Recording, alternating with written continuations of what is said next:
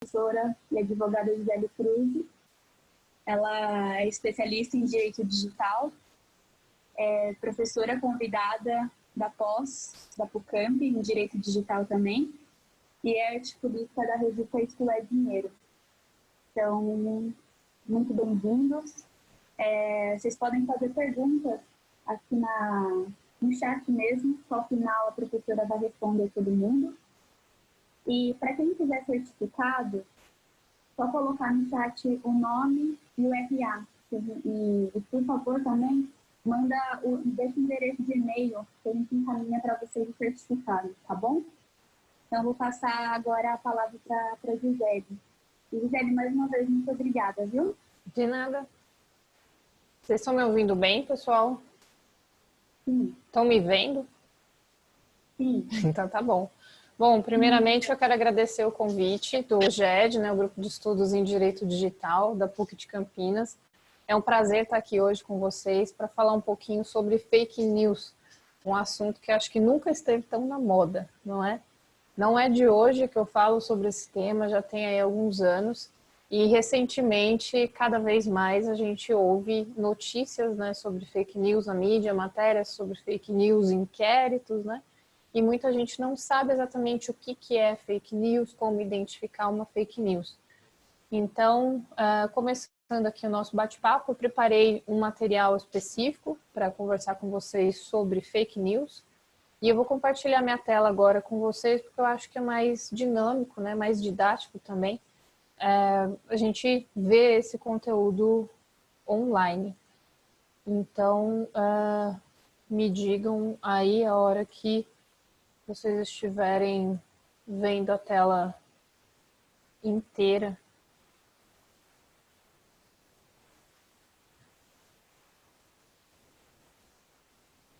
Tá aparecendo aí para vocês, Beatriz? Tá aparecendo sim. Ah, então tá ótimo. Então vamos lá. Eu separei aqui um.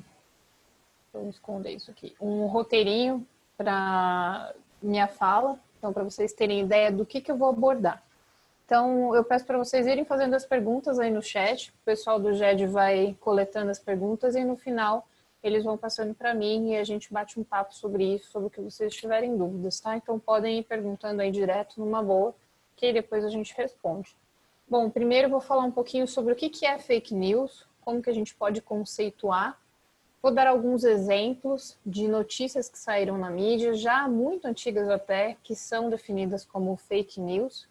Como que a gente pode enquadrar isso na nossa legislação? É crime, não é? Qual crime que é? Que tipo de crime pode se enquadrar uma fake news? É, vou falar rapidamente sobre o uso de algoritmos para manipulação do público através de fake news.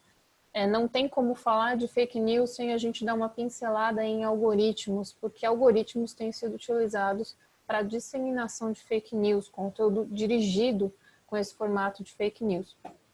Vou falar rapidamente sobre o PL 1429 de 2020, que visa combater uh, as fake news. Uh, o relatório dele né, fala desse intuito, que é combater as fake news, mas tem um outro viés aí por trás, e eu vou deixar isso uh, bem salientado para vocês. E aí, por, um final, algumas dicas bem importantes. Como reconhecer uma fake news, o que fazer ao se tornar alvo de uma fake news algumas conclusões para a gente fechar esse assunto e aí a indicação de material com alguns links de conteúdo específico que eu já produzi sobre fake news, tá? Então, começando, o que, que seria é, fake news? Traduzindo ao pé da letra, seria uma notícia falsa. Mas a fake news, ela não é somente uma notícia falsa. Ela tem um viés de fraude, ela tem um ardil aí, tem um conteúdo ardiloso.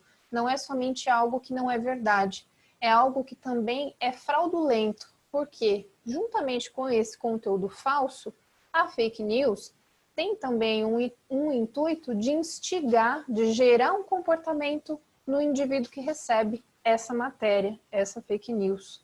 Então, além dela disseminar algo que é mentira, que é um boato, geralmente ela incita o indivíduo que recebe a tomar alguma atitude, que se fosse por ele sozinho, ele não tomaria.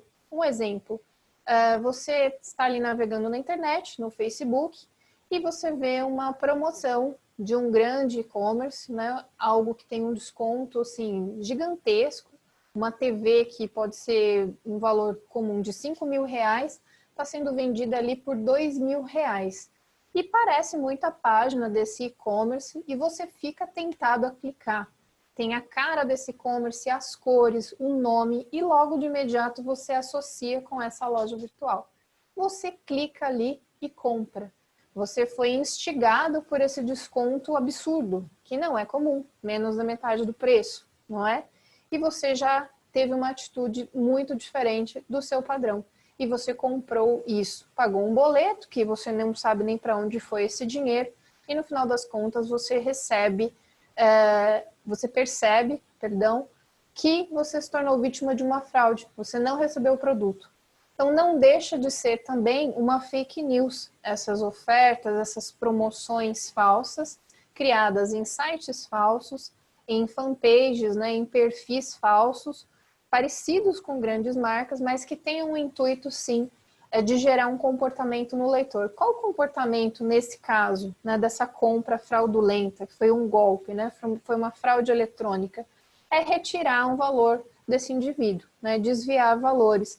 Tem um quê de estelionato nesse tipo de conduta, quando se trata de uma compra, ou de um boato, né, alguém monta uma notícia falsa com alguns prints, com manipulação de imagem, e divulga na internet, nas redes sociais, em grupos de WhatsApp, aquela matéria, visando com que as pessoas acreditem naquele conteúdo e, na curiosidade, disseminem aquele material. Então, gera sim eh, uma viralização desse conteúdo que é falso e muitas vezes fraudulento também. Tem esse artifício né, do estelionato, de ter uma vantagem, seja um ganho é, de valor direto, é como esse exemplo que eu dei da compra fraudulenta, né, desse golpe eletrônico, é, seja um intuito de gerar cliques em um site para ranquear um site, uma publicação na internet, ou somente para criar boato, para gerar barulho na internet. Então, a, as fake news são um fenômeno é, muito complexo que, além de um conteúdo falso, tem também um intuito de fraude, de gerar um comportamento diferente no leitor.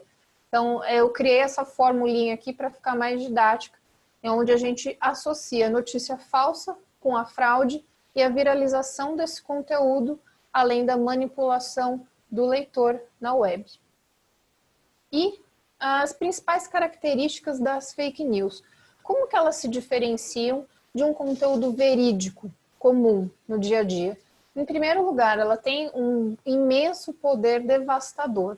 É, ela cria uma, um, uma onda, né, uma tempestade é, de reputação negativa para a pessoa que é alvo dessa fake news. Para a pessoa ou para a marca, para a instituição, a empresa que seja.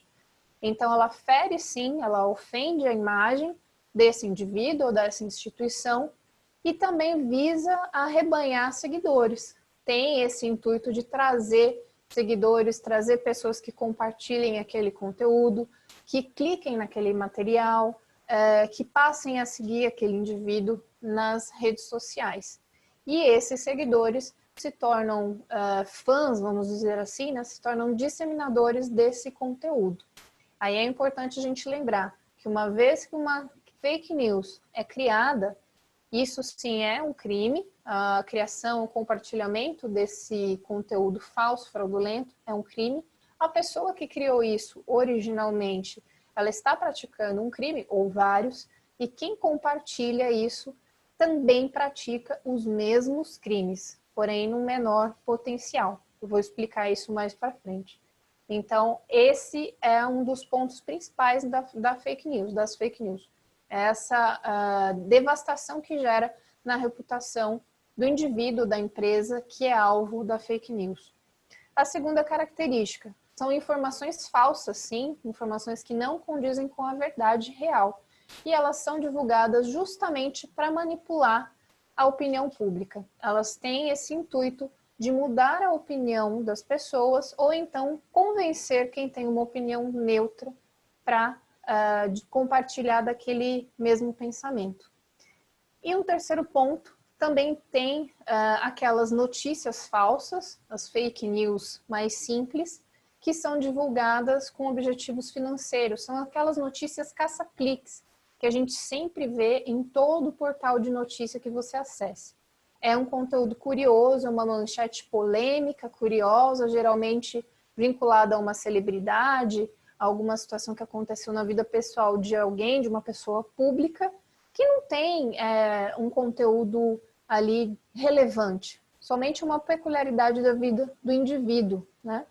E ela visa caçar cliques, ela visa chamar a atenção para aquele material.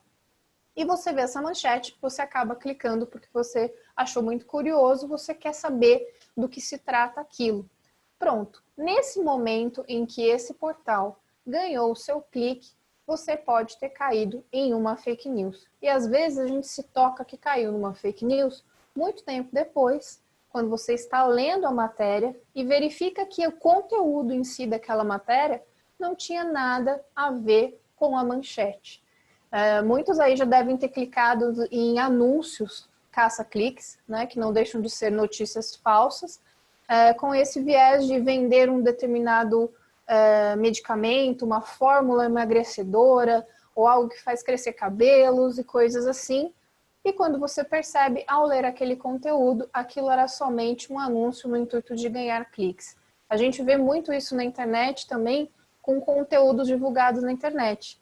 É, anúncios, né, links ali, quando você pesquisa uma, um determinado conteúdo é, no seu buscador, e você é, verifica ali no, no ranking dos resultados do Google, no caso, um conteúdo que de fato parece ser aquilo que você está buscando. Mas quando você clica nessa matéria, começa a ler aquele material, não tem nada a ver com aquele conteúdo.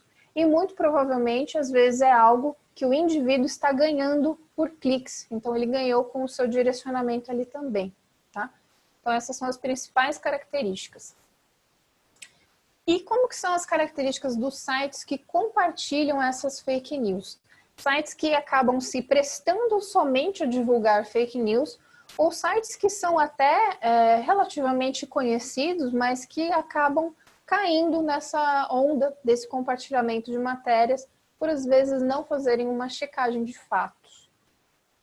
Então, primeiro, uh, esses sites, eles intencionalmente buscam enganar através de manchetes tendenciosas, sempre é algo polêmico, é algo tendencioso, sensacionalista, muitas vezes, e que ele quer sim chamar é, leitores para esse conteúdo. Ao ler o conteúdo, muitas vezes não tem nada a ver ou pouco tem a ver com aquela manchete. A manchete fala um, exatamente um detalhe do assunto e ali dentro do texto inteiro você vai perceber que não é bem assim. Mas a forma que a manchete foi escrita é que faz aquele material impulsionar na internet. Percebam isso nas redes sociais, no Facebook, por exemplo.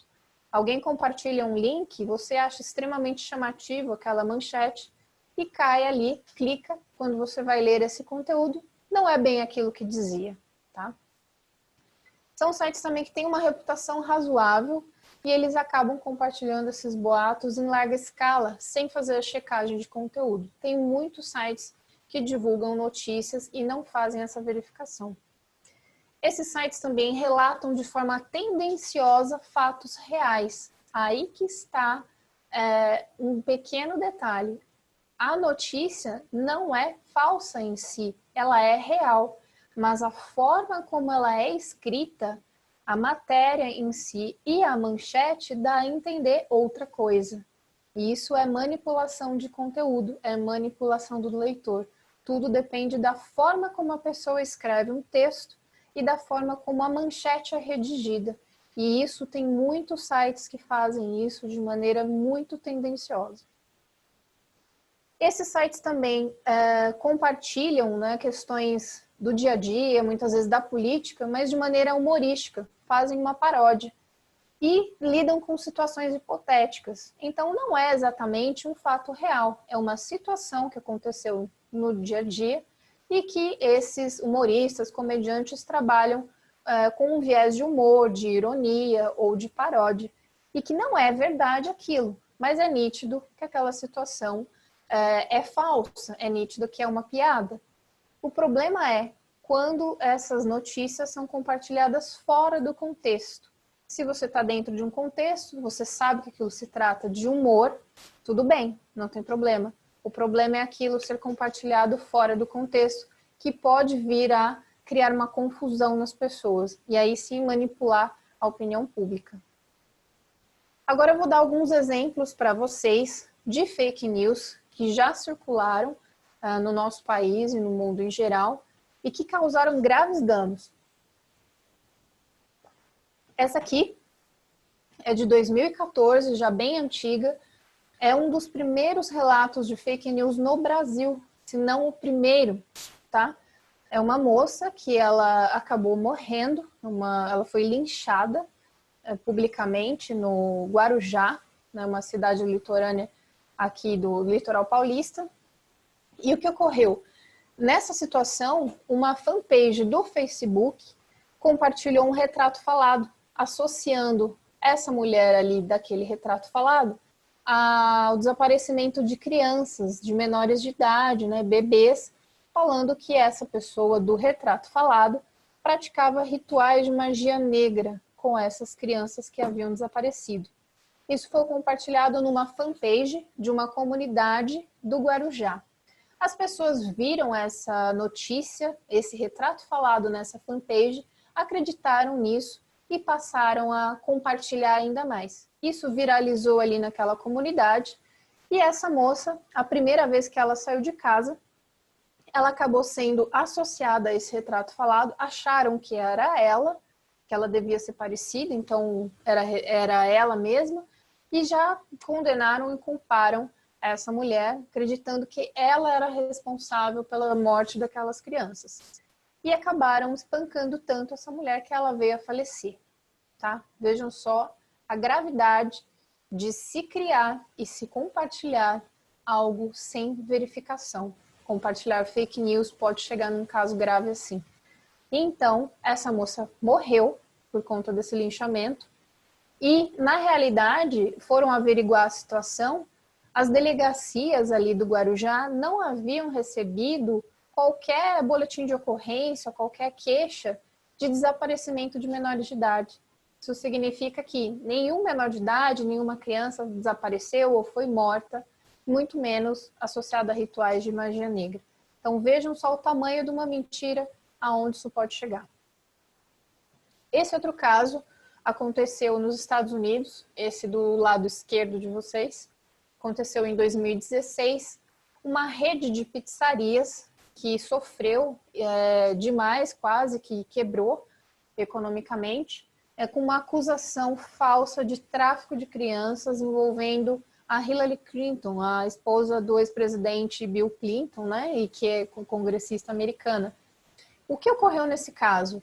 um indivíduo compartilhou uma informação falsa nas redes sociais dele, dizendo que essa rede de pizzarias, a Comment Ping Pong, era sede de uma rede de abuso infantil liderada pela Hillary Clinton.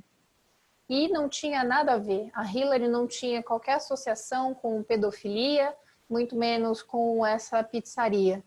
E então, esse indivíduo divulgou isso nas redes sociais dele e uma série de pessoas passaram a atacar essa pizzaria nas redes sociais, passaram a atacar também os funcionários dessa rede de pizzaria nas redes sociais, que começaram a receber mensagens de ameaça, e passaram também a atacar fisicamente né, as lojas físicas dessa rede, e a ponto de depredarem essas lojas e tudo mais. Então vejam o tamanho é, da proporção que pode se chegar ao compartilhamento de uma fake news. Esse outro caso aqui do lado direito de vocês é de 2009. É uma edição falsa do jornal Washington Post, circulou nos Estados Unidos, anunciando a renúncia do presidente Trump. Esse jornal foi feito de maneira falsa, a informação era falsa, criaram um conteúdo ali e chegaram a imprimir o jornal. Ele chegou a circular em alguns pequenos lugares ali, e essa foto que tem na matéria é até uma foto dessa cópia falsa. Vejam só a que ponto pode-se chegar uma cópia falsa do The Washington Post. Já pensou se isso está numa banca você acredita né, que é o jornal verdadeiro, você acaba comprando e tal? Isso pode dar um problema muito grande. Inclusive para o The Washington Post, que viu o seu nome envolvido ali. Né?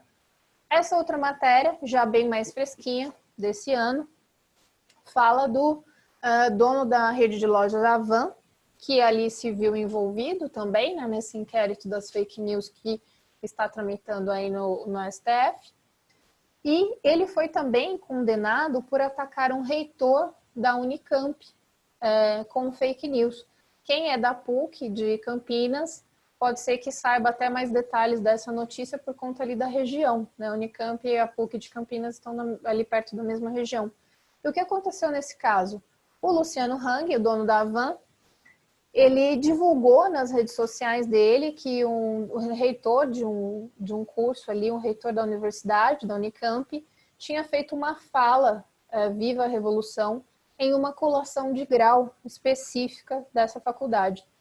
E isso era totalmente mentira. O professor disse que nem sequer foi a alguma colação de grau no ano de 2019. Então, totalmente falso.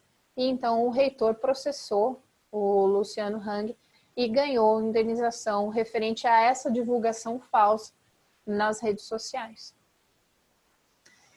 E agora a parte que eu acho que muito interessa vocês saberem como que a gente pode enquadrar as fake news. Que tipo de crime pode estar vinculado a uma fake news. Então, logo de cara, crimes contra a honra, calúnia, injúria e difamação porque a fake news, se feita contra uma pessoa, uma empresa, uma instituição, ela pode sim ofender a honra e a imagem dessa pessoa, dessa empresa, dessa instituição. Então, caluniar alguém é quando eu imputo um fato que é definido como crime. Falo que fulano é ladrão, sendo que ele não foi processado, julgado e condenado, não há uma sentença condenatória dizendo que ele é ladrão, que ele cometeu um furto ou um roubo. Então, antes de ter uma sentença criminal condenatória, eu não posso dizer que o indivíduo é ladrão, que o indivíduo é estelionatário, assediador e por aí vai, tá? Ah, Gisele, mas é verdade. Mas você tem uma sentença condenatória? Não. Então você não pode dizer isso abertamente ah, mas a tal pessoa praticou esse crime contra mim, eu acho que isso é um crime, tá? Eu vou divulgar na internet, eu vou expor. Não faça isso.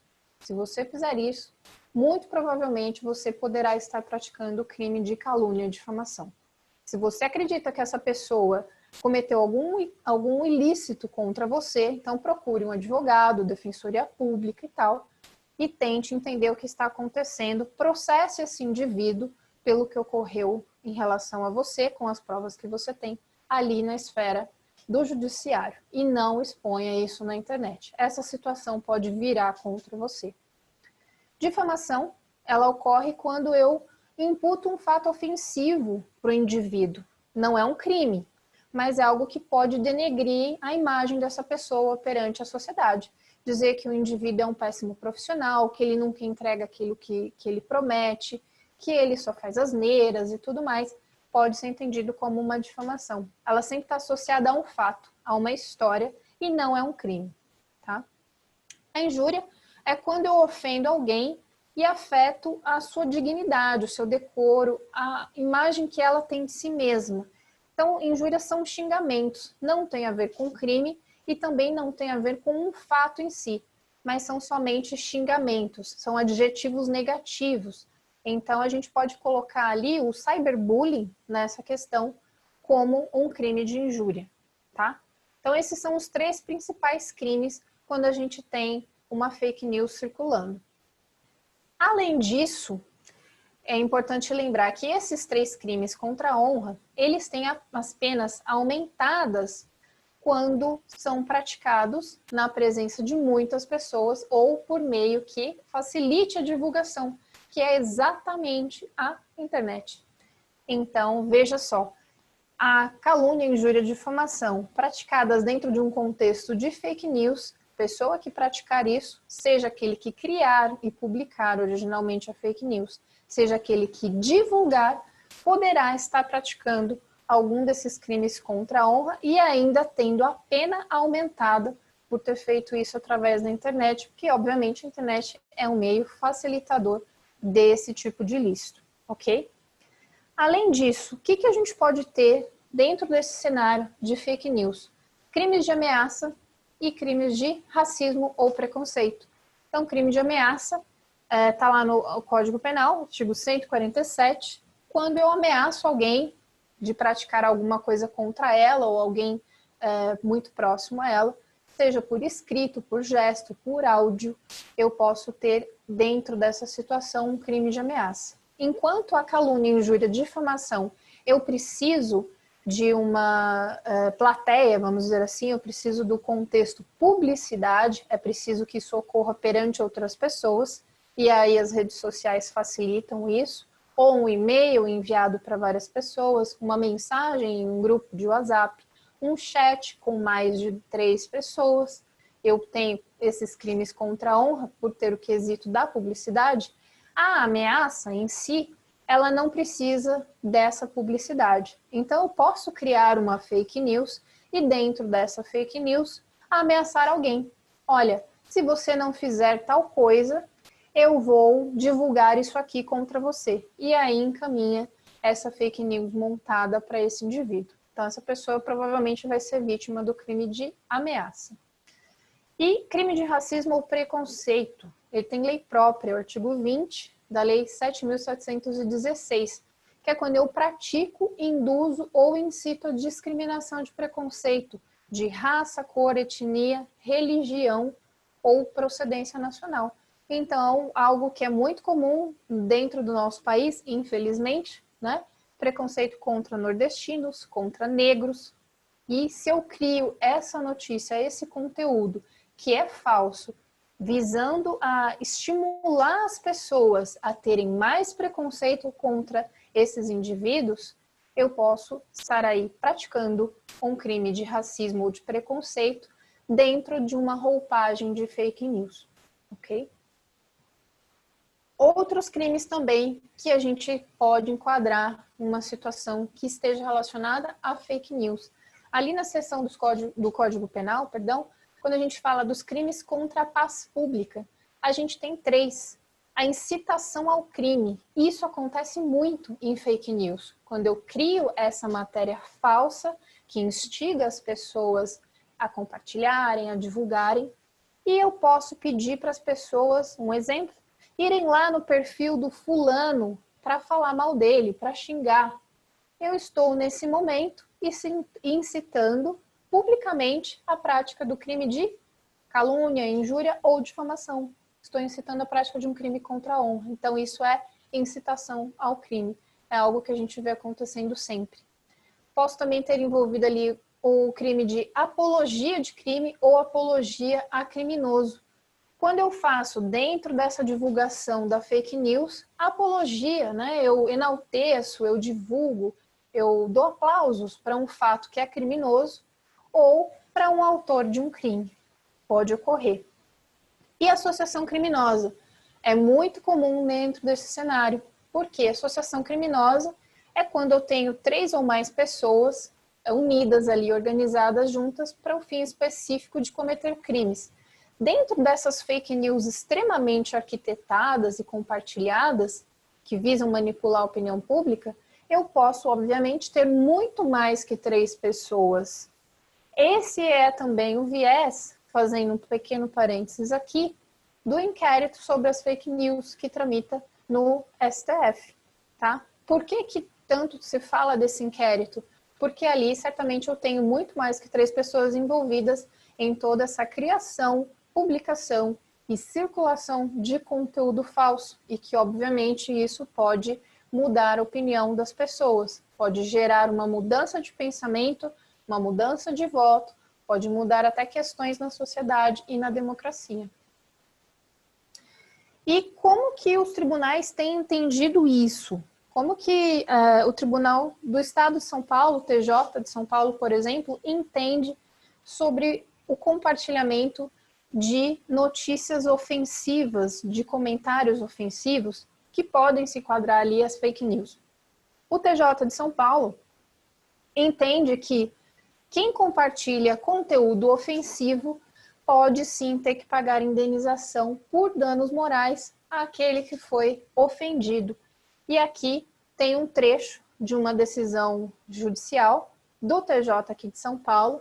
É uma decisão de 2013, então ela não é nova, é um precedente que surgiu em 2013 e esse precedente abriu todo esse entendimento dentro da área do direito digital para uh, ah, que as vítimas de crimes contra a honra na internet e também fake news pudessem processar judicialmente os seus ofensores e também aqueles que compartilharam esse conteúdo ofensivo. Nesse caso aí, o indivíduo é, conseguiu a condenação da pessoa que o ofendeu na internet. Essa pessoa compartilhou no seu perfil do Facebook comentários ali extremamente ofensivos a ele, ao trabalho dele, e outras duas pessoas compartilharam novamente dessa postagem inicial. Ele conseguiu identificar essas outras duas pessoas que compartilharam, processou as outras duas também e a Liga recebeu indenização.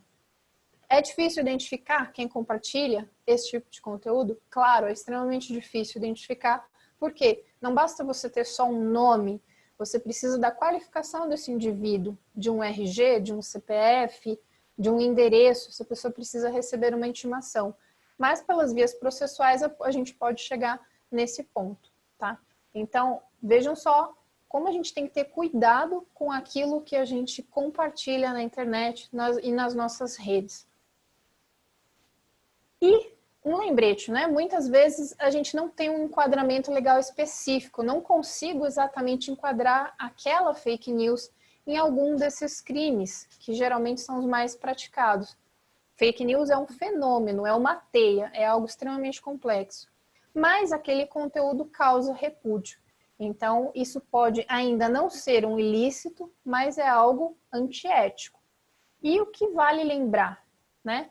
A gente vive uma, uma, tempos né, da sociedade hoje em dia que, como diria Bauman, é, é a era da pós-verdade, em que parece que não existe mais uma verdade em si a ser compartilhada. O indivíduo acredita na sua verdade e aí ele busca fundamentar toda essa sua verdade para que as outras pessoas também acreditem naquilo que ele compartilha. Então eu posso estar pensando algo que é totalmente errado, comprovado cientificamente que aquilo não existe, mas eu acredito nisso. E aí eu vou atrás de pessoas que também têm a mesma opinião que eu, o mesmo embasamento que eu, e vou ficar compartilhando isso, porque aí eu consigo mais seguidores. E essa massa vai aumentando cada vez mais. Então, é, essa é uma, uma coisa muito importante para a gente lembrar. Que o momento em que a gente vive hoje na sociedade, não só no Brasil, mas no mundo, é um momento em que as pessoas escolhem acreditar, aquilo em que as pessoas escolhem acreditar acaba importando muito mais do que a verdade real, tá? Então, questionem aquilo que vocês recebem, o que vocês veem na internet, na TV. Não acreditem em tudo que vocês leem e veem por aí. E rapidamente sobre o uso de algoritmos para manipulação de público através de fake news. Estamos todos na internet tudo que a gente pesquisa na web chega até a gente através desses gigantes da internet, concorda?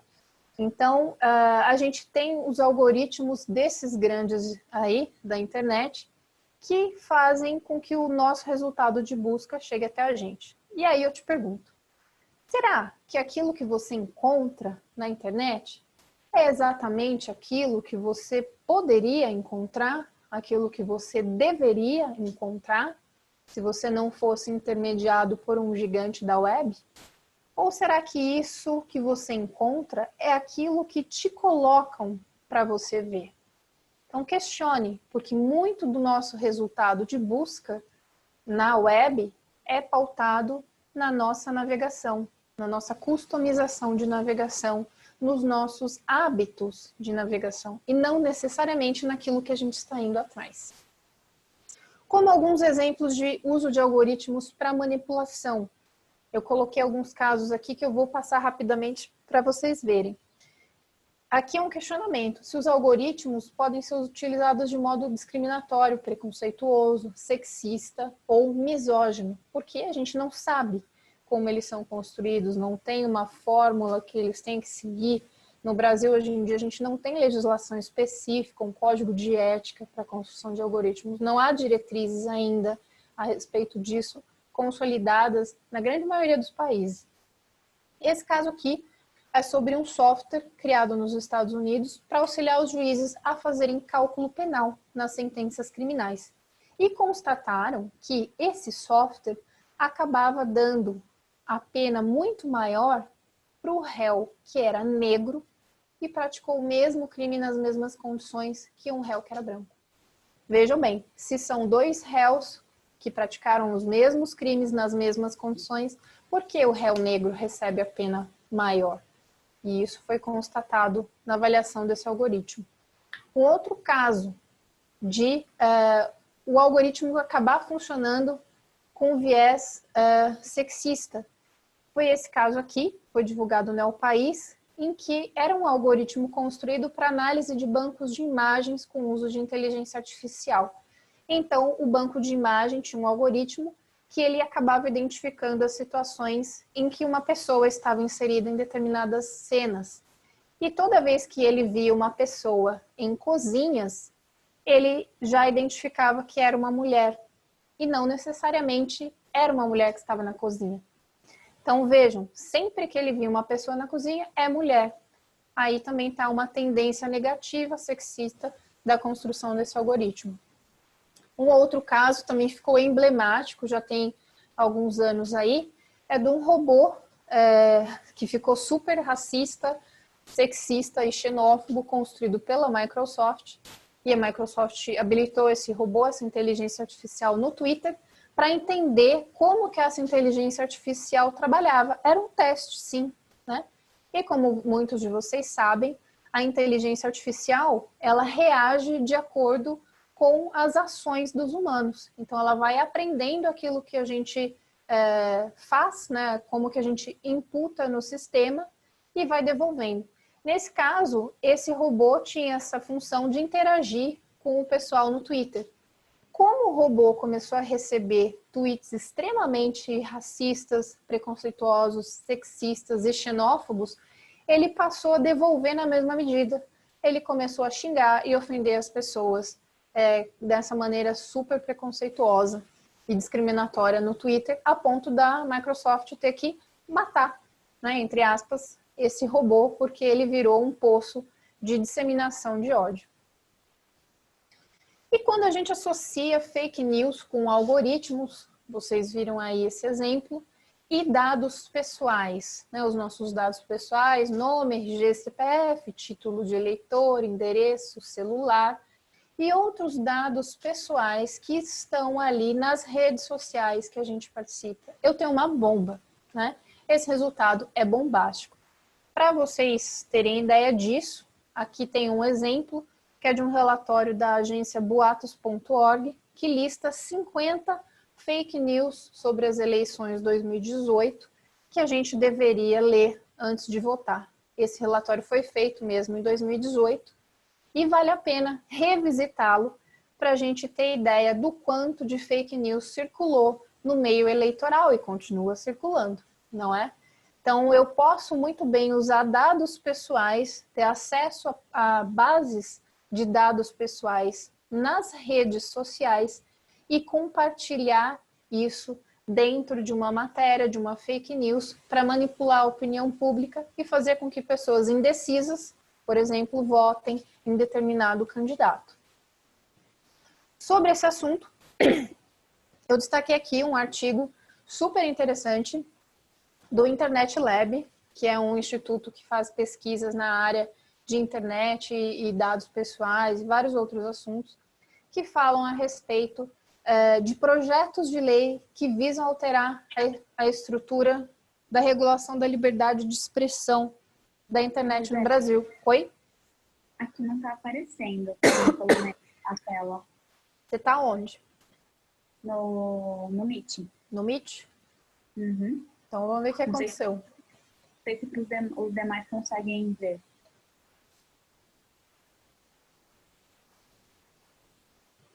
Vocês estão vendo aí, pessoal? Pessoal, vocês estão vendo, fazendo um break aqui. Vocês estão vendo minha tela no, no Mix?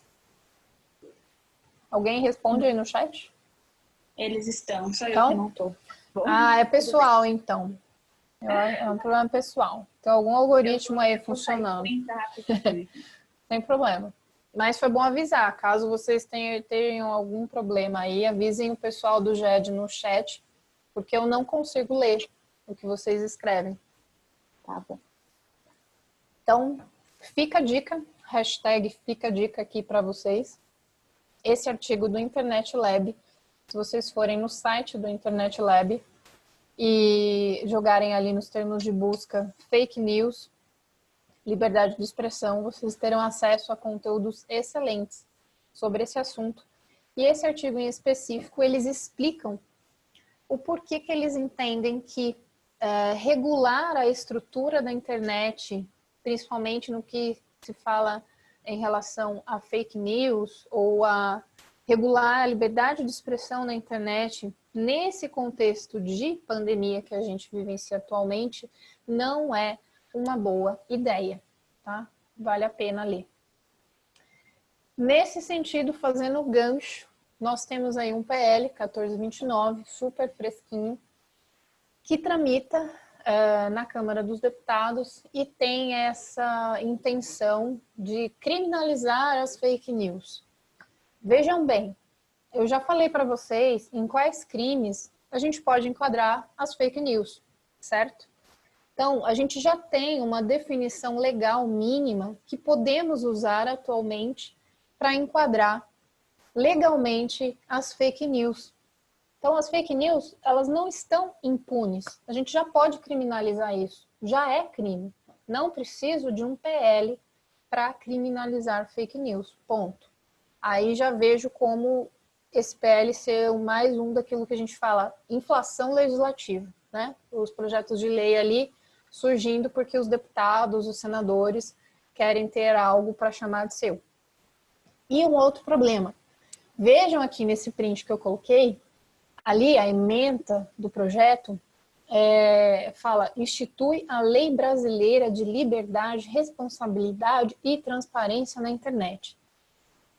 Dá um pouco de medo para mim, Gisele, advogada, que atua na área de direito digital, privacidade, proteção de dados e tudo mais, a gente pensar numa lei que vai regular a liberdade na internet, a transparência, é estranho, sendo que a gente já tem isso na Constituição, a gente já tem uma legislação sobre isso, temos um marco civil que nos ajuda nesse contexto, temos aí esperando em vias de, de entrar na, na vigência a LGPD, dá um bocado de medo desse tipo de projeto de lei, porque isso pode estar sendo escrito de uma forma em que quem é leigo, quem não atua na área do direito, olha e fala: nossa, que bonito, que bacana, eu vou votar sim para esse projeto ser aprovado. Mas na realidade, isso acaba tendo um outro viés, que é justamente abafar a divulgação desses conteúdos aí que são, que foram e que são, né, objeto de fake news, que tem incriminado tanto os nossos políticos aqui do nosso país e que estão tentando conter, né, a divulgação disso. Então acaba sendo muitas vezes um projeto de lei que vai favorecer esses indivíduos que certamente estão envolvidos em questões aí muito mais graves, muito provavelmente envolvidos até nesse inquérito das fake news. Então, não vejo com bons olhos projetos de lei como esse que surgem agora nesse contexto de exceção, de pandemia que a gente vivencia hoje. A gente já tem é, um aparato legal mínimo que pode sim criminalizar fake news numa boa. Vide aí o inquérito que está tramitando no STF, né? Indo agora já mais para o finalzinho, fiquem tranquilos, estou acabando.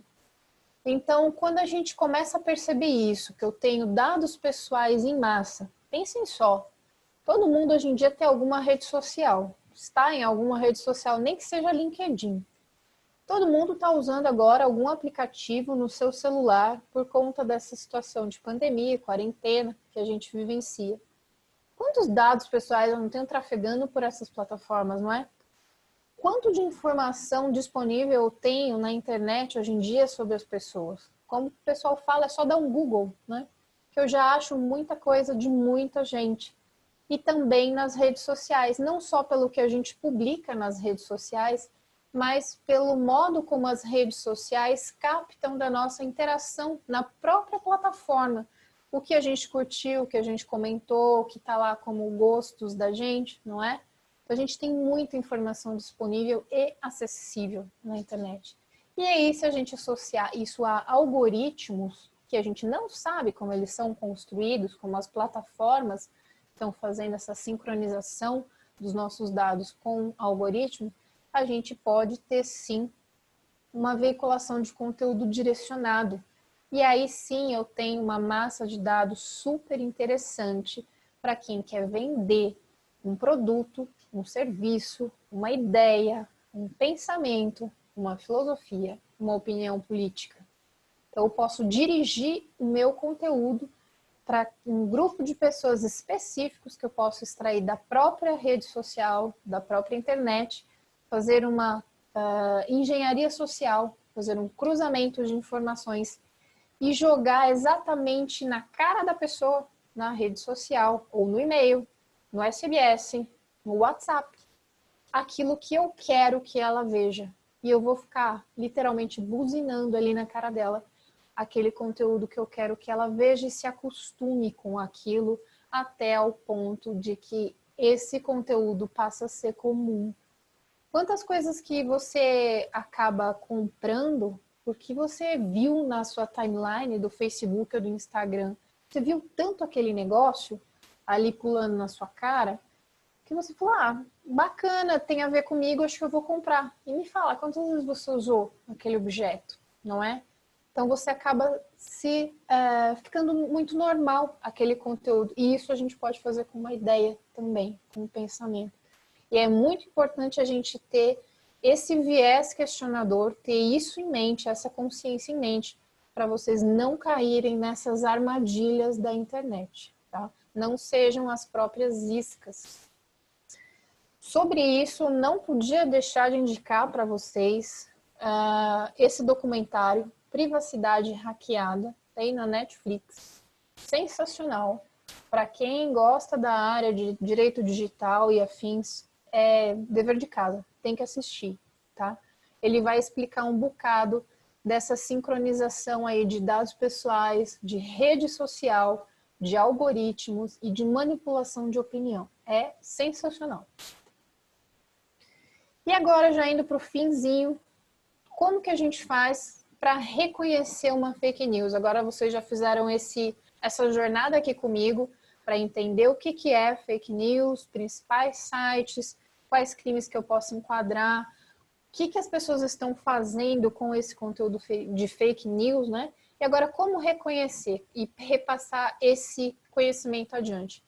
Geralmente são sempre manchetes extremamente polêmicas, extremamente curiosas, que te incitam a clicar. Não tem fontes mencionadas, tá? É um print e só, ou é um link específico para você clicar e não tem de onde veio ou às vezes, se é um print de imagem, tem lá um, um nome de um portal, né? Ou de um site de notícias, uh, ou a logo desse site, mas não tem o link exato de onde saiu essa matéria, tá? A matéria não foi publicada em outros veículos. Essa dica é muito essencial para vocês. Primeira coisa, quer saber se aquele conteúdo é fake news ou não?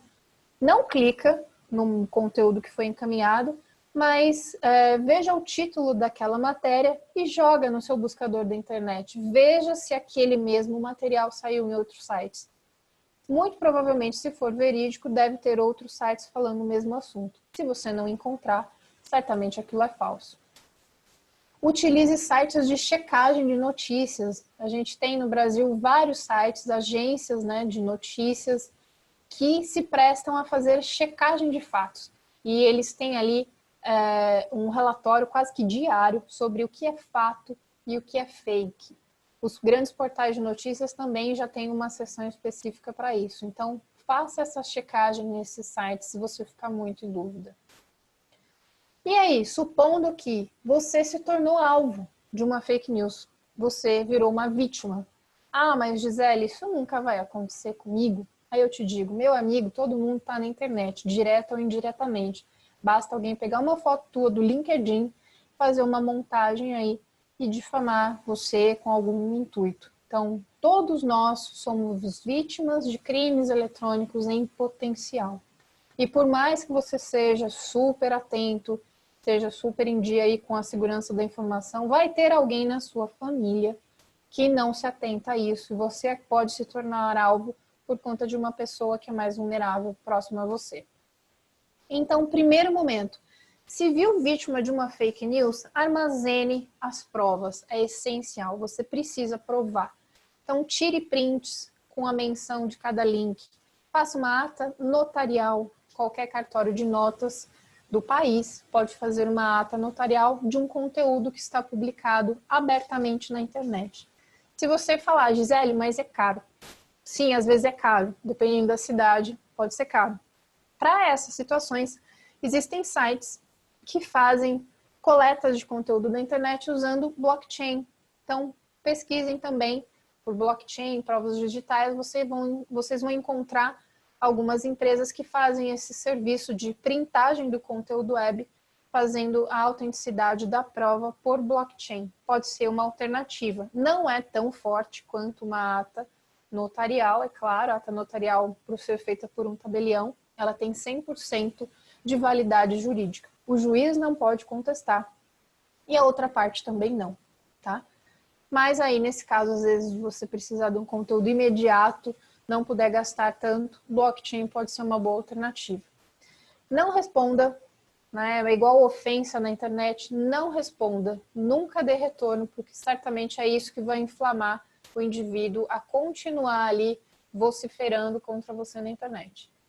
Busque o suporte jurídico, vá atrás de um advogado especializado ou de um defensor público, se, se você não tiver condições de é, contratar um advogado particular. O advogado poderá encaminhar alguma notificação extrajudicial para aquele site ou para aquela pessoa que está compartilhando esse conteúdo, pedindo para que ela pare de fazer isso. Não é garantia de que ela vai parar, mas pode ser que ela se conscientize da situação e cesse o comportamento. Esse advogado também poderá avaliar se cabe ingressar com uma ação judicial contra esse indivíduo, se ele for identificado, né? Ou se vale ingressar com uma ação judicial contra o site que está compartilhando aquela fake news. Então, sempre o respaldo jurídico é muito bom. Se for necessário, procure um perito forense, um perito em é, computação forense, que possa fazer uma coleta de provas. Às vezes ele vai fazer uma comparação entre aquilo que foi divulgado no site e aquilo que o indivíduo tem no celular dele. Às vezes o celular de alguém pode ter evidências de uma construção de uma fake news, aplicativos que a pessoa utilizou para fazer uma montagem de fotos, para fazer uma redação, é, prints que ela tirou e construiu uma imagem ou fez uma edição em vídeo dependendo da situação, você pode eventualmente precisar de um perito em forense digital para fazer essa análise de uma prova digital, de uma evidência digital, de um arquivo, né, de uma foto, de um conteúdo compartilhado, de um áudio, é, ou até mesmo de um celular em si, de um computador. Ele pode fazer isso num laudo pericial. E se você não é uma pessoa física, mas sim um representante de uma empresa, de um órgão público ou de uma grande marca, pode ser necessário pensar sobre emitir um comunicado à imprensa, aos consumidores ou aos acionistas e acionar um departamento de riscos e compliance, montar uma equipe multidisciplinar para responder a essa situação. Muitas vezes a não resposta, quando se é alguém grande ali conhecido, é, pode pegar muito mal para você, se você for uma pessoa pública ou se você for uma empresa ou uma marca. E fechando aqui, né, a gente vive num cenário tecnológico hoje em dia que a gente tem uma enxurrada de informações. Então não dá mais para sair clicando em tudo que aparece e achando que é verdade e compartilhando porque foi o seu tio que falou no grupo do WhatsApp da família. Não é assim, tá? Então se conscientize enquanto a veracidade dos fatos que circulam na internet. Não é porque fulano te encaminhou que é verdade, tá? Faça uma checagem de fatos. Se conscientizem também quanto aos direitos e garantias fundamentais, quando a liberdade de expressão, crimes contra a honra e a inviolabilidade da privacidade. Esses são nossos direitos fundamentais, está na Constituição. Então, se você achar que você ou alguém que você conhece foi vítima de uma fake news, instrua a pessoa sobre isso. Busque sim os seus direitos e não revide, não divulgue na internet, não exponha na internet algo que você acredita é, que foi praticado contra você. Se você se viu vítima de alguma situação, não exponha isso jamais. Procure um advogado primeiro. Analise criticamente tudo que você lê, tudo que você vê, tudo que você recebe, independentemente de quem compartilhou. Como eu disse lá para vocês, é, os gigantes da internet colocam as coisas para a gente ver. É mais ou menos assim, uma fala bem simplória. Eles exibem aquilo de bandeja para a gente por questões de parcerias comerciais, por questões de customização de navegação de conteúdo na internet. Se você quiser saber sobre como que funciona melhor essa máquina dentro da web, procure no YouTube uma palestra do TED Talks do Eli Parisier, chama Bolha de Filtro. Se vocês jogarem TED Bolha de Filtro no YouTube, vocês vão encontrar uma palestra desse pesquisador. É sensacional. Ele explica exatamente essa construção de resultados e a diferença que se tem na busca da web para quem procura um termo em um determinado local, um país, e quem procura esse mesmo termo estando em outro lugar. A diferença é gritante. E é isso que ocorre no dia a dia. Ao duvidar que seja verídica aquela informação que você recebeu, jamais compartilhe, tá? duvidou que é, que é verídico, está achando que é falso, faça sua checagem, avise o indivíduo que está te divulgando, não repasse. Vocês devem se lembrar no início ali da, da quarentena, eu estava misturando já pandemia com quarentena, estava vendo quarentena. Duvidem né, desse conteúdo e vocês devem se lembrar no início da quarentena, da pandemia, é, o quanto de fake news que a gente recebeu, né, em tudo que é lugar, no WhatsApp, nas redes sociais, falando de máscaras, de empresa vendendo álcool gel, de empresa dando álcool gel gratuitamente, de aplicativos que eram falsos, que tinham o intuito de rastrear os dados das pessoas. Então, justamente quando a gente tem um assunto que está bombando na mídia, a gente vai ter uma enxurrada de fake news, uma enxurrada de boatos sobre aquilo e, obviamente, aprimorar a nossa legislação. Ela não é perfeita, a gente já consegue resolver boa parte, mas a gente precisa de alguns detalhes, né? E para quem quiser fazer um dever de casa aí, quem quiser ler mais a respeito, gostou do tema, quer se inteirar, tem alguns conteúdos próprios sobre esse assunto. Vocês vão poder ver mais a respeito desse tipo de material nesses meus conteúdos aí.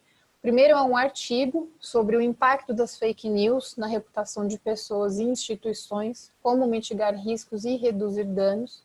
Esse artigo está publicado no livro Direito Digital, Debates Contemporâneos, que foi lançado uh, o ano passado, em outubro do ano passado. É um livro em coautoria com outras autoras, um livro só sobre temas relacionados a direito e tecnologia. Então, quem gostar, pode ficar a dica aí para comprar e me parece que ele está até em oferta na, na versão do e-book, então acho que quase pela metade do preço do que estava no ano passado. É, tem uma entrevista curtinha que eu dei para o Instituto Placa Mãe de Recife sobre fake news, tá no nosso YouTube também. E um artigo que eu escrevi para Isto é Dinheiro. Eu geralmente quase todo mês escrevo para lá sobre direito e tecnologia. E eu escrevi é, no ano passado sobre fake news também, quais os impactos das notícias falsas no seu negócio. Dá para entender um pouquinho mais o que é fake news e todo esse contexto, como se enquadra e o que fazer.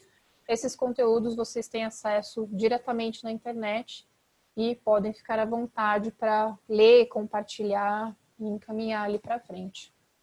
É isso, gente. O que eu preparei para falar para vocês era isso. Eu vou encerrar agora o compartilhamento da minha tela para a gente poder abrir para as perguntas, tá?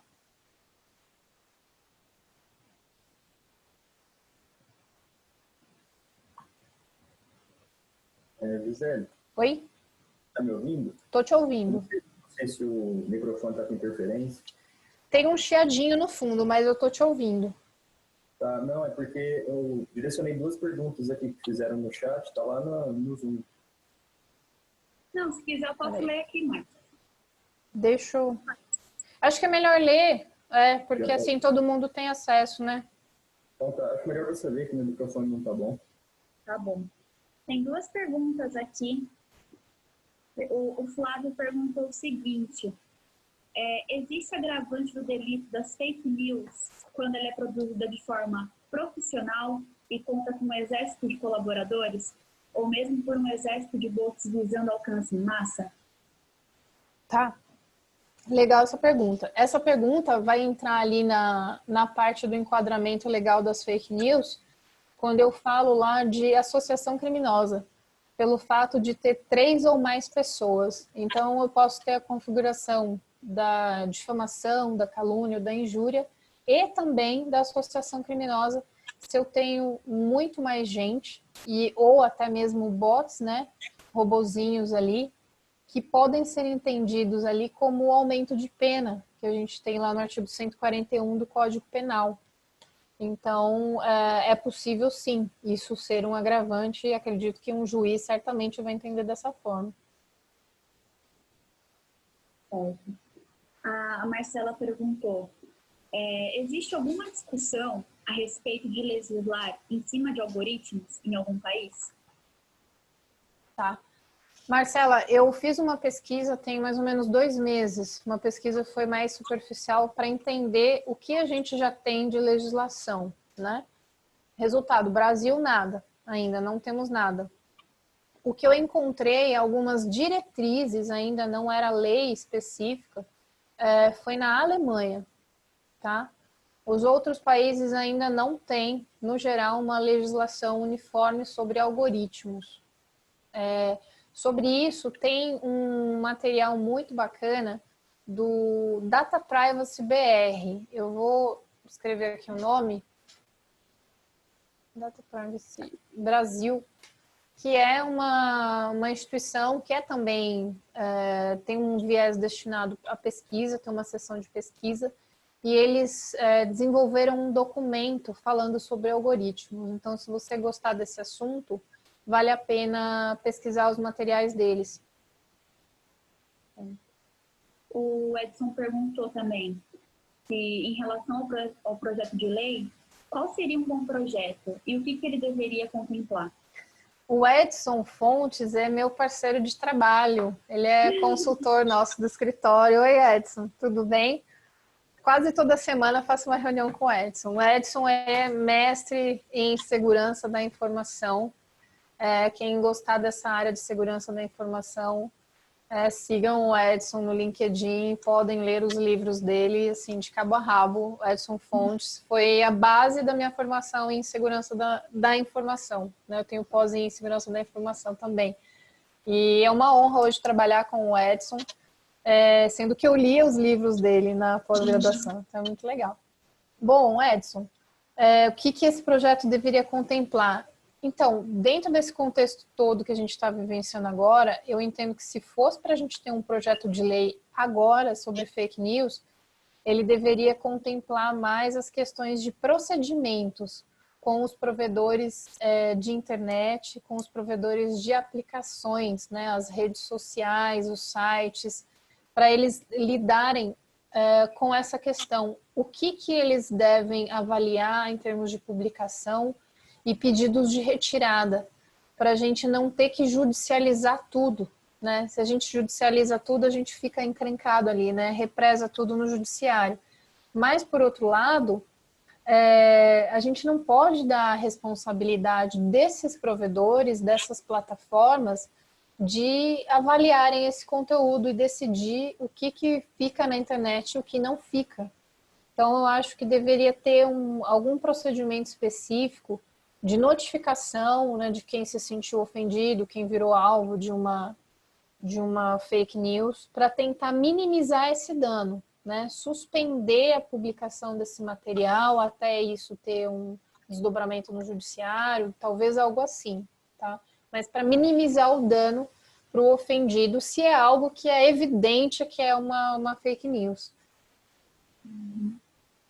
Pessoal, se alguém quiser fazer uma pergunta, pode abrir o microfone, abrir a, a webcam, fiquem à vontade.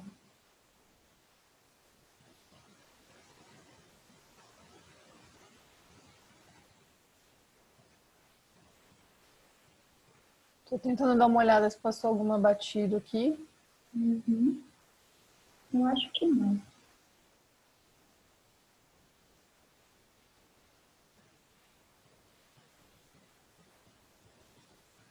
Pessoal do GED. Aproveitem agora.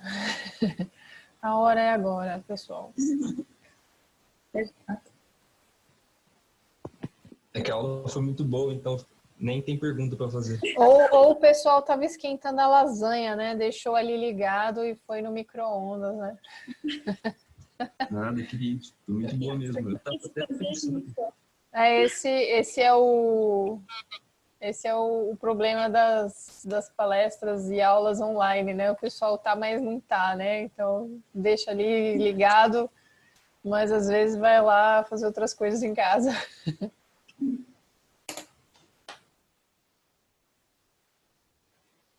Gisele, eu tenho uma pergunta. Diga. É, normalmente a responsabilização sempre vai para a responsabilidade, vai sempre para o provedor tá. da internet? Tá. Na realidade, pelo Marco Civil, o provedor de internet, seja ele provedor de conexão, né, aquele que dá o acesso, seja ele o provedor de aplicação, né, uma rede social, um site, né, o que hospeda o conteúdo, ele não será responsabilizado diretamente por aquele conteúdo, tá? Uhum. Não é responsabilidade objetiva. É uma responsabilidade subjetiva. A gente precisa encontrar a pessoa que divulgou o conteúdo, que hospedou aquele material, para aí sim processar este indivíduo, tá? Uhum. É, o provedor, seja internet ou aplicação, só será responsabilizado isso está no Marco Civil, a partir do momento em que ele for intimado judicialmente para retirar aquele conteúdo e ele não retirar, tá? Então aí eu preciso de um processo judicial de retirada desse conteúdo e aí eu tenho que ter uma decisão judicial positiva contra uhum. esse provedor, tá? Se ele se uhum. recusar a retirar, aí eu só vou começar a contar a responsabilidade dele a partir desse momento que ele receber a intimação.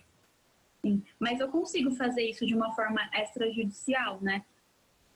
Se eu conseguir ter acesso ao provedor e falar, olha, tá rolando uma fake news contra a minha pessoa, é, eles podem retirar ou eles têm que ter, ou eles precisam entrar em contato com essa pessoa, eles descobrem quem postou aquilo.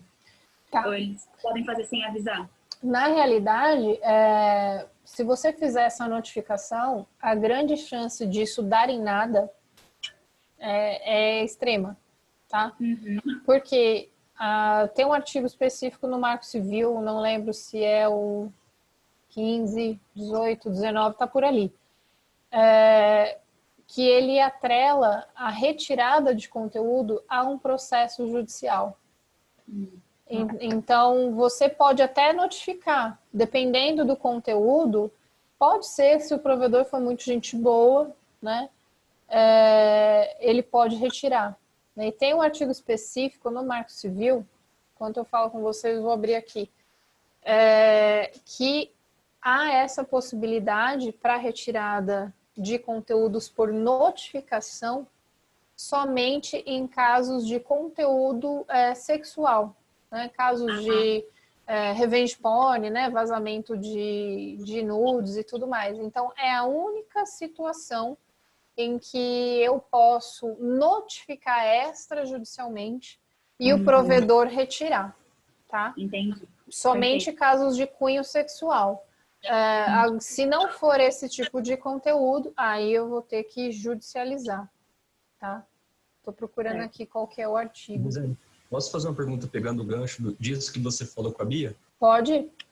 Porque é o seguinte, é, eu acho que quando a gente é, é, tem algum motivo para apagar alguma coisa da rede, vai acabar entrando naquele assunto da pós-verdade que a gente conversou, né? Exatamente. Porque, assim, se, tudo, se todos os traços que a gente fez na internet até hoje pudesse ser apagado, então, tipo assim, vai começar a ficar normal as pessoas falarem, por exemplo, que o nazismo é um movimento de esquerda, entendeu? É, Então, Exatamente. abre brecha para você começar a criar uma nova história, que muitas Exatamente. vezes não, não é a realidade, né? Geralmente não é. exatamente. É, é bem por aí, Marcos. Eu coloquei aqui acima, é, é o artigo 21, é, Beatriz, artigo 21 do Marco Civil, tá? Que é, responsabiliza o provedor para retirada de conteúdo somente em casos de nudez, né? Então, se eu tiver alguma questão assim, eu posso e devo notificar extrajudicialmente, pode às vezes até ser uma sim, um simples e-mail para retirada desse material. Todo o restante eu vou precisar judicializar. E aí, Marcos, voltando para esse assunto, é, de fato, a gente não pode é, retirar os conteúdos da internet assim à torta direito, porque a gente acaba criando essa brecha. A gente abre uma lacuna aí para apagamento de conteúdos que podem é, ser históricos, que fazem parte de, de um país, da história de uma pessoa, de uma sociedade, e possibilita a criação de uma outra verdade, tá? Então a gente tem que avaliar muito bem isso, porque existem questões que, um exemplo, é, casos relacionados a direito ao esquecimento. Uma pessoa acabou é, sendo envolvida, vamos supor a, seguinte situação: uma pessoa se viu envolvida numa discussão com uma outra, uma discussão pública, ela xingou o indivíduo, assim, desceu a lenha, né, falando palavras de baixo calão, questões de racismo, de preconceito. E ela foi processada. E ao final ela acabou sendo absolvida. Ou então a vítima que foi ofendida não deu continuidade nesse processo criminal e ele foi arquivado. Então eu não tenho nem sequer uma sentença condenatória para essa eh, pessoa que ofendeu alguém, um crime eh, contra a honra ou um crime de racismo e preconceito. O ofendido não levou ao fim eh, esse processo criminal ou a- o ofensor foi absolvido, tá? Aí, vamos supor, isso aconteceu há 20 anos atrás. A internet ainda estava engatinhando. Isso saiu num jornal, um jornal impresso na época. Isso ficou lá e tal, essa pessoa viu essa matéria, mas ficou lá no passado dela. Aí, internet veio avançando e houve a digitalização das matérias. E esse jornal 10, 15 anos depois, resolveu pegar esse conteúdo que só existia no meio físico e colocar na sua plataforma online. 20 anos depois dessa situação, a pessoa vai dar um Google né, no seu próprio nome e encontra essa matéria lá, de 20 anos atrás. É o primeiro link eh, vinculado ao seu nome de um fato que aconteceu há 20 anos atrás, que obviamente gera uma, uma imagem extremamente negativa sobre ela, mas que ela não foi condenada, sequer foi condenada, tá? E isso é o primeiro link do Google quando se pesquisa pelo nome dela. Por mais que seja um conteúdo antigo, vamos combinar que quando você joga o nome de alguém no Google e você vê uma matéria dessa, você já cria uma conclusão sobre essa pessoa, gera uma imagem negativa. Você vai contratar essa pessoa? Não, né? Isso vai ter um impacto negativo muito grande na vida desse indivíduo. E aí, esse indivíduo não merece ter essa retirada de conteúdo em seu favor? Eu entendo. Então, que... exatamente. Oi?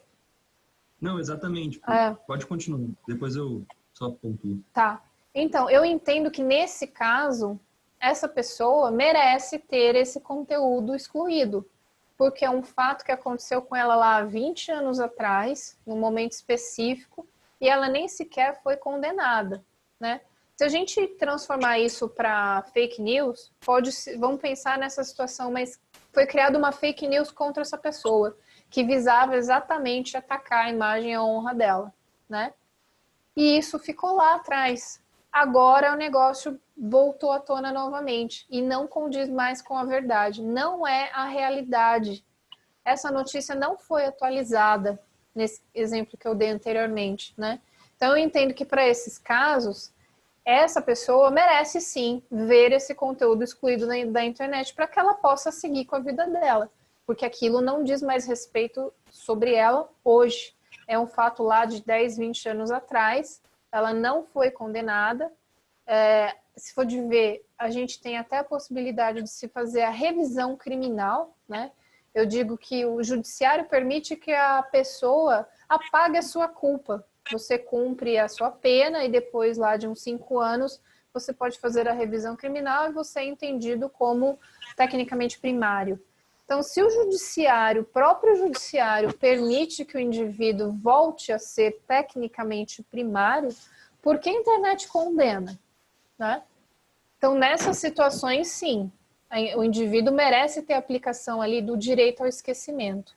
Né? Não é mudar o fato, mas é fazer com aquele fato velho lá atrás não seja reaquecido e prejudique a vida desse indivíduo, né?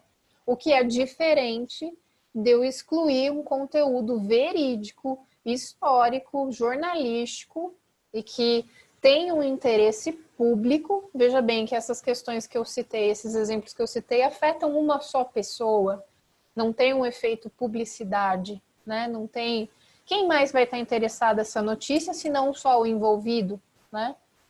É, há outras questões aí, como o Marcos bem lembrou, né, de nazismo e fascismo e tal, que elas envolvem todo mundo. Então, isso não pode ser excluído, não pode ser esquecido. Tá, não, é isso mesmo. Beleza, obrigado. Gisele, tem mais duas perguntas no, no chat, você consegue tá. acessar? Do Edson e do Flávio, acho. Isso, Edson e Flávio. Ah, do Edson. Entendi que não existe o crime fake news. Existem vários tipos de crimes que podem ser cometidos utilizando uma fake news, certo? Certo. Exatamente isso, Edson.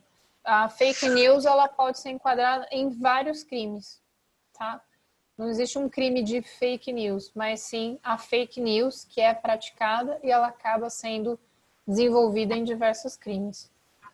E o Flávio Xandó, uma decorrência terrível da fake news é a propagação viral. Isso não me parece ter solução, é indelével ou tem alguma forma. É, Flávio, eu digo que uma vez na internet, sempre na internet, tá? É, há maneiras de você minimizar a propagação de um conteúdo. Você pode, dependendo do conteúdo, notificar extrajudicialmente os sites para remoção daquele conteúdo. Você pode ingressar com uma ação judicial para que esses sites retirem esse conteúdo do ar, dependendo do conteúdo. Ou você pode ingressar com uma ação contra os principais buscadores para que eles desindexem determinados termos de busca vinculados àquela pessoa, por exemplo, àqueles links. Então veja que a desindexação é diferente da remoção de conteúdo. Então, a remoção, eu vou pedir para o site que eu hospedo o material apagar. Isso pode ser complicado, dependendo do tipo de notícia, né? E o juiz pode entender que você está querendo uh, apagar a verdade, né? Mas quando você pede a desindexação, o material vai continuar ali na internet. Ele vai continuar existindo. Você não vai entrar na questão de ah, liberdade de expressão, vamos manter e tal. Você nem entra nesse mérito. O material continua existindo, quem vai acessar vai ser somente quem já teve acesso a esse link. Mas a desindexação às vezes traz um resultado positivo para essa pessoa, muito bom, tão bom quanto a remoção. Porque se o nome do indivíduo está lá, Zé da Silva, está vinculado a determinados links que são extremamente negativos, e você tentou, junto aos sites que são responsáveis por esses links, por essas hospedagens, você tentou excluir e não conseguiu, então aí você bate na porta lá do Google, do Yahoo, do Bing, o que for, para que eles desindexem o nome Zé da Silva e outros termos de busca que você vincula a esses links, desses links específicos. Então o conteúdo continua existindo, mas quando eu jogo o nome do indivíduo lá, esses termos de busca, eu não vou cair naquele conteúdo. E isso dá um efeito de desmembramento desse material negativo desassociação do material negativo à pessoa, tá? Então aí você consegue diminuir a incidência de links negativos é, em relação àquele conteúdo, tá? Não dá para limpar 100% a internet. Às vezes, dependendo da situação, dá para você minimizar esse dano.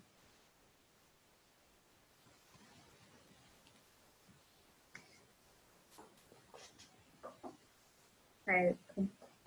Mais alguém, pessoal? Fazer alguma pergunta? Júlia, tá inter... Dando interferência. Isso.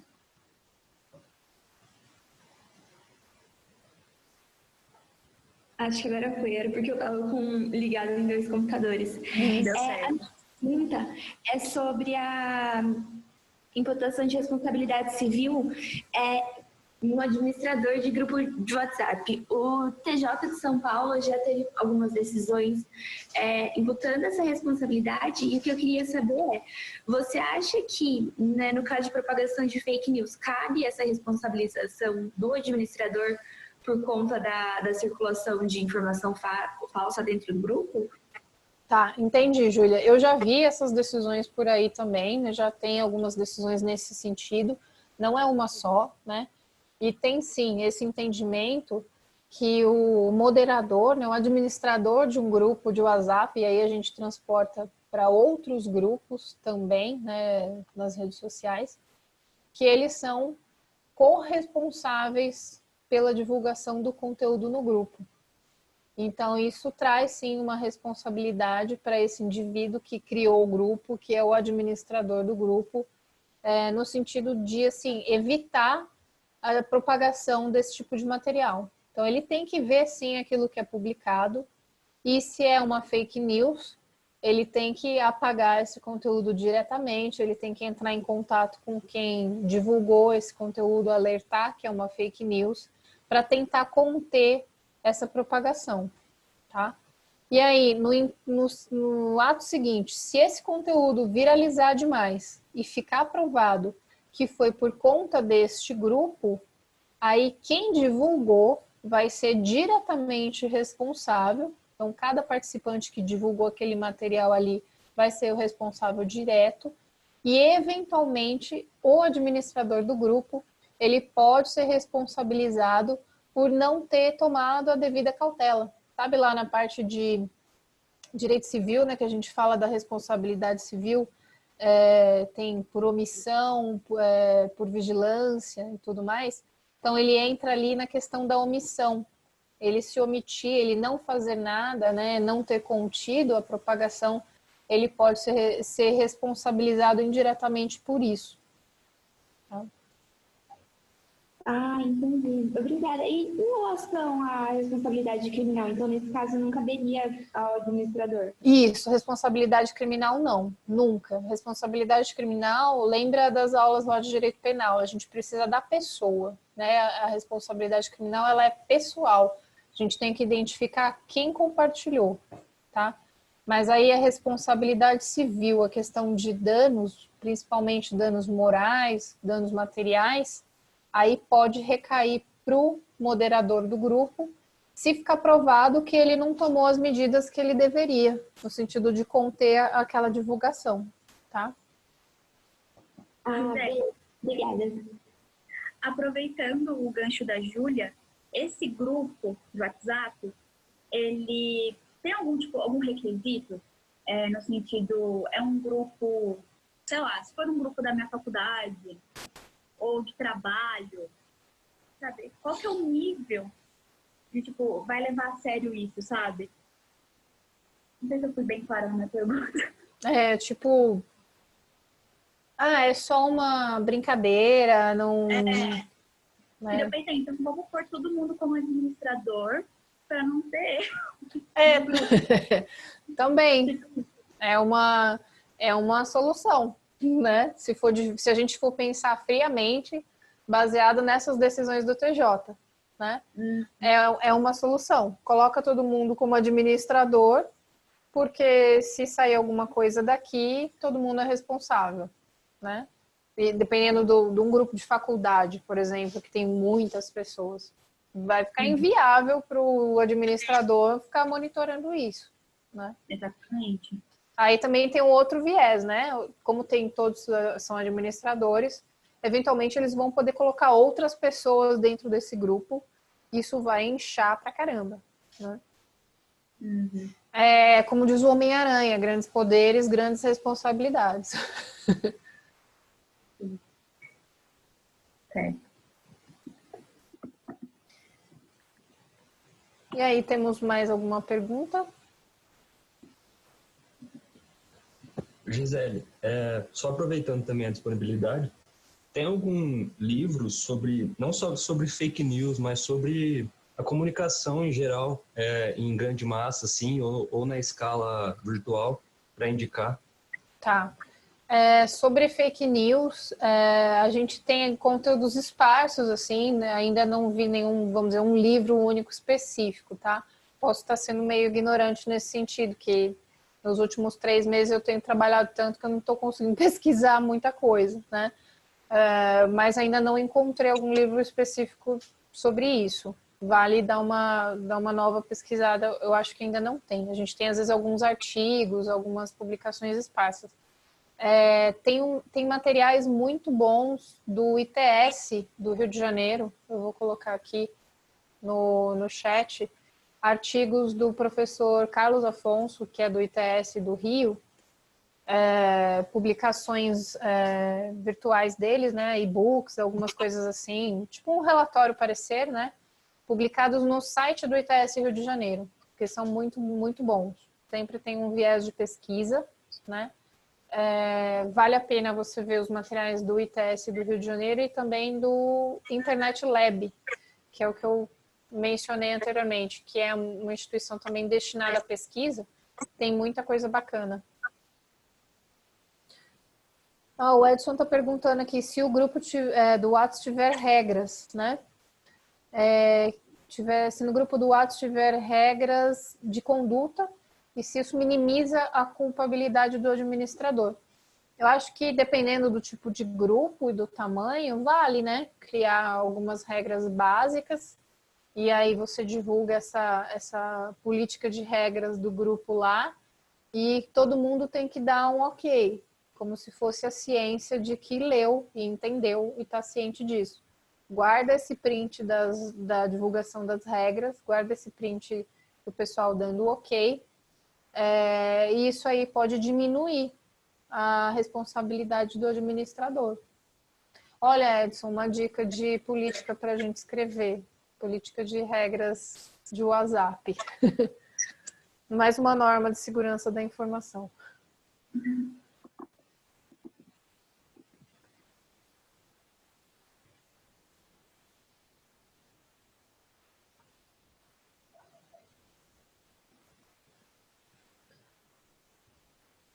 E aí, temos mais alguma dúvida?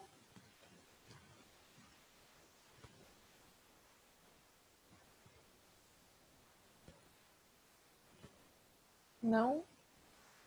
Não. Então, dou-lhe uma, dou-lhe duas. Quem não perguntou, quem está esquentando a, a, lasanha congelada no micro-ondas? Olha, é, tem, tem alguns segundos para fazer a última pergunta. Ah, o Edson está comentando que ele escreveu um código para a ABSEG, Associação dos Profissionais de Segurança. Poxa, que legal. É bom saber, porque essas questões são tão peculiares, né, que a gente às vezes não tem ideia de como pode lidar com isso no dia a dia, né? Às vezes um código de ética para o grupo de WhatsApp, se for um grupo de trabalho, né, ou um grupo da faculdade.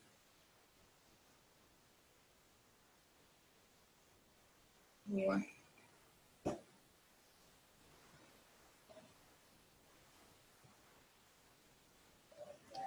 Bom, acho que é isso, né, Gisele? É, é isso. Em nome do grupo, queria muito agradecer a sua disponibilidade. Ficou muito feliz que você topou, Uhum. porque você mandou aquele vídeo explicando da LGPD pra gente postar, né? Sim. A gente adorou. Ah, que legal. E daí a, a Cris pegou horário, né? Tem Uhum. bastante contato, né? Sim. Ela falou, ai, pode falar com ela, Ah, legal. Show. ela vai topar.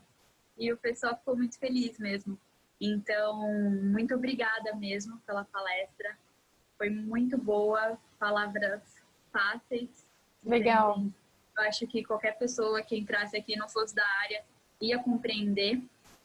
E ainda mais que é um tema, acho que muito importante, não para quem é só do direito, né, mas para todo mundo que usa a internet, né? Qualquer um está suscetível a ter uma fake news né, em seu nome. Sim, sim. Então, foi muito, muito boa o Legal. nosso primeiro webinar. Foi uma honra você ser a primeira. Olha só que legal. E muito, muito obrigada. De verdade. Eu que agradeço, Beatriz, o convite de participar. Uma honra estar aqui com vocês. Eu adoro falar de tudo que for tema de direito digital. É, eu sou uma das professoras aí do, do curso de especialização em direito digital da PUC de Campinas. É uma honra para mim estar tá, nesse quadro de docentes aí. Eu dei uma aula o ano passado, né, no finalzinho do ano, e aí a gente tinha já previsto quadro de aulas já para esse ano, né? Tava feliz da vida, super empolgada. Eu adoro dar aulas, adoro estar no meio da faculdade, seja na graduação, na, na pós-graduação. Então, eu fiquei assim bem ansiosa para essas aulas e aí de repente a gente se viu preso, né? Mas é uma forma da gente manter esse contato, falar sobre os assuntos, né? Não deixar esses temas é, sumirem, né? Então, eu fico muito feliz em participar, uma honra para mim participar de qualquer atividade de vocês, sempre que possível, estou à disposição. Agradeço o convite, agradeço a, a organização de vocês, foi muito legal. E agradeço também a participação de todo mundo que esteve aqui até agora. E quem tiver, é, às vezes, alguma dúvida, pode me procurar no, no LinkedIn, nas nossas redes sociais. É, meu e-mail também é gisele.truze.com.br, vou colocar aqui. É, e tem as nossas redes sociais também, que estava no, no final é, do conteúdo. A gente gravou né, esse, essa apresentação, eu espero que o Zoom tenha funcionado certinho aqui, depois a gente vai olhar. É, estando tudo certo, eu vou disponibilizar a gravação dessa palestra aqui no nosso site, né, no nosso canal do YouTube, e esse conteúdo também é, em PDF para download, tá? Okay. Assim que estiver disponível, eu encaminho para o pessoal do GED e aí a gente divulga nas nossas redes sociais também. É, quem ficou interessado aí no, é, no material de segurança da informação do Edson Fontes, é, entre em contato com o Edson Fontes no LinkedIn, tá? Ele está lá no LinkedIn, ele é nosso parceiro, consultor em segurança da informação. Busquem o Edson lá no LinkedIn, leiam os livros dele, que é a Bíblia da segurança da informação. Combinado. O Edson tem Instagram? Edson tem. Edson tem Instagram. Qual que é o seu Instagram aí, Edson? Coloca aqui Deixa pra gente. arroba, Isso. por favor.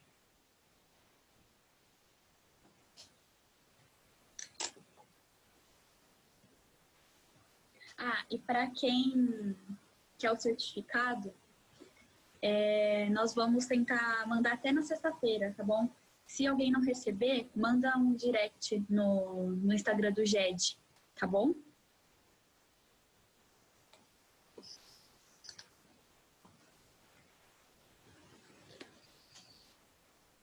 Eu coloquei aqui o nosso Instagram e o YouTube. E o e-mail do Edson foi ali acima também. Ele falou que é mais fácil o LinkedIn. Uhum. Vocês não terão dúvidas, é só entrar lá no LinkedIn, coloquem Edson vocês já conseguem entrar em contato com ele. Se ficarem na dúvida, Edson está lá nos meus amigos, nos meus contatos, puxem ele de lá. Tá? Então, acompanhe a gente aí nas redes sociais, a gente sempre está divulgando material relacionado a direito digital e segurança da informação. O Edson também sempre divulga conteúdos relacionados à segurança da informação e conformidade LGPD. A gente está sempre falando desses assuntos nas nossas redes. Tá? Ok. Pode deixar. Adoramos essa troca de figurinhas aqui do final. Muito legal. Mata, mata um pouquinho, mata um pouquinho a nossa saudade de sala de aula. né? Então tá, muito então tá bom, gente. Obrigada. Obrigada, Obrigada, gente. Obrigada, Bia. E até a próxima. Tchau, tchau. Até a próxima. Beijo.